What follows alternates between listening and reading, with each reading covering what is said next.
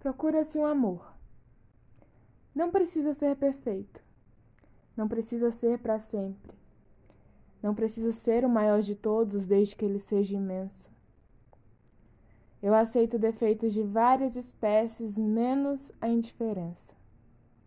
Eu já vi no filme, na novela, no romance e até na vida real. Se bem que já faz um tempo. Sei que já foi mais frequente, ou porque antes a gente era diferente, ou porque o mundo era outro, mas ouvi dizer que ainda existe. É raro, eu sei, mas apesar de tudo ainda procuro. Pode ser louro, moreno, bonito, feio, médio, esquisito, muito magro, meio branco. Pode ter cabelo liso ou cacheado, não importa. Se ele tiver alguma coisa de John Malkovich misturado com Manuel de Barros, Seria ótimo, mas não chega a ser uma exigência. De preferência, que ligue todos os dias, morrendo de saudade. Seria lindo se ele me desse rosas vermelhas, mas também não precisa. Exijo apenas que ele me beije arrebatadoramente sempre que a gente se encontre. Que ele fique pelo menos um pouco triste toda vez que a gente brigue. Que ele fique meio bambo às vezes, quase morto de desejo. Não vou sugerir aqui a possibilidade de ele exagerar um pouco, se for preciso, para me deixar mais contente, apesar de saber que essa é uma solução possível. Procuro um amor de verdade, mesmo que ele minta, muito raramente. Estou plenamente consciente de que não é fácil, que dá trabalho, medo, insegurança, dúvida, dívida, traz cobrança, problema, sofrimento, Ainda assim, estou preparada para arriscar, chorar, me descabelar, me virar, rebolar, me atirar do oitavo andar se valer a pena. Prometo estudar sociologia se for o caso, para tentar entender se antigamente os homens eram mais atirados ou se as mulheres que eram mais simples. Se chegar a uma conclusão não muito satisfatória, prometo ainda assim dar a volta por cima. Só vou dar uma dica. Homens, atenção. Mulher gosta de ser seduzida. Através de pesquisas, observações, entrevistas ou, se julgar necessário, procurarei compreender os motivos que levam o sexo masculino a priorizar o trabalho e o feminino a dar tanta importância ao amor. Será essa a maior dificuldade de todas? Levarei em consideração os fatores biológicos, históricos, atávicos, hereditários, atípicos. Juro que para me inspirar vou ler muita poesia me comprometo a ser doce, louca, carinhosa e compreensiva na medida do possível. Garanto aprender culinária se isso for imprescindível. Faço qualquer negócio. Só não quero me jogar e depois ouvir ah, porque não sei que lá. Ah, porque não sei que lá nada. Aceito tudo, a não ser desculpas esfarrapadas.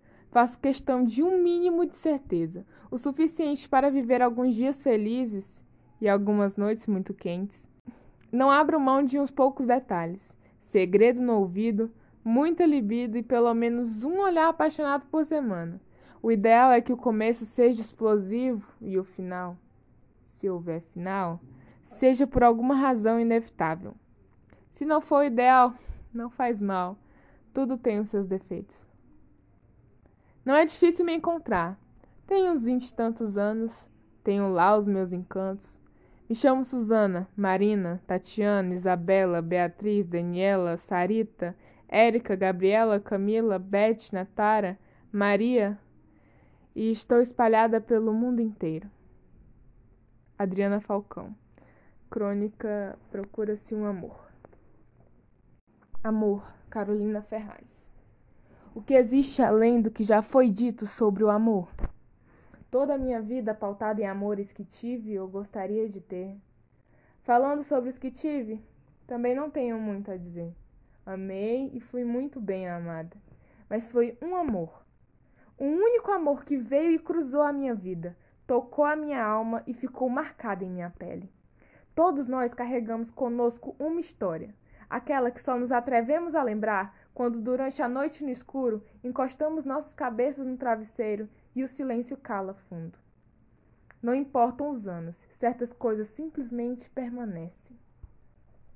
Mas então, numa quinta-feira à tarde de um ano qualquer, tropeçamos nesse amor já supostamente esquecido e percebemos que amor igual não há, e aquela pessoa continua e continuará a ser a nossa referência afetiva mais sincera e profunda.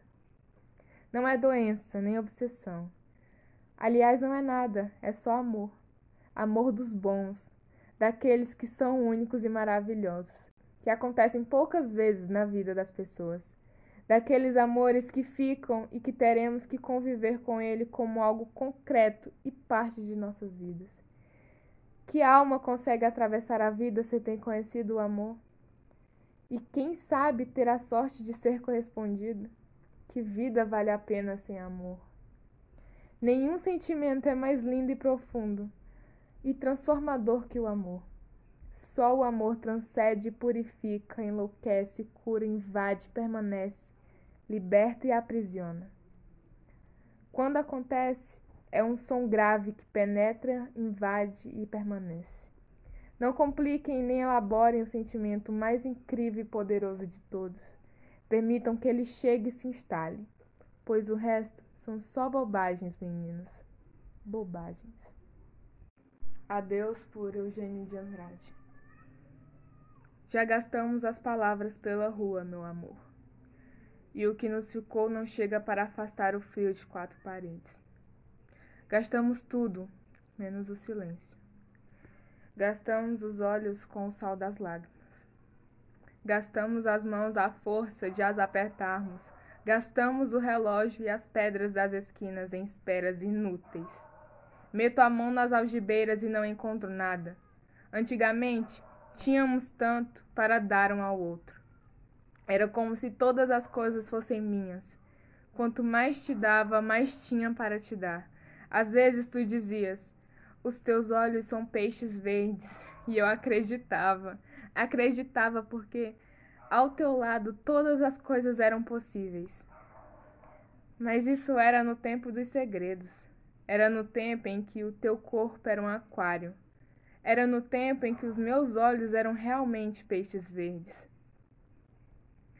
Hoje são apenas os meus olhos é, um, é pouco, mas é verdade. Uns olhos como todos os outros. Já gastamos as palavras quando agora digo, meu amor. Já não se passa absolutamente nada. E, no entanto, antes das palavras gastas, tenho a certeza de que todas as coisas estremeciam só de murmurar o teu nome, no silêncio do meu coração. Não temos nada para dar. Dentro de ti não há nada que me peça água. O passado é inútil como um trapo. E já te disse, as palavras estão gastas. Adeus.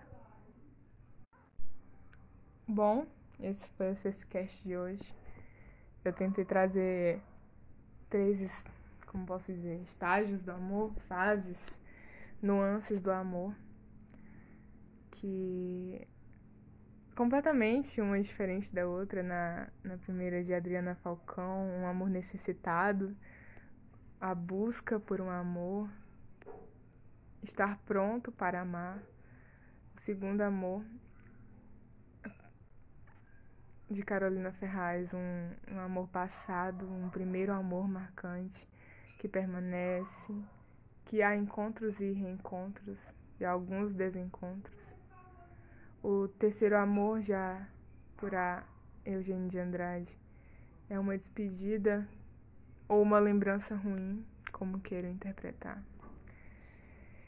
E eu espero que tenham gostado. Esse foi o cast de hoje. Poesia e amor. Obrigada.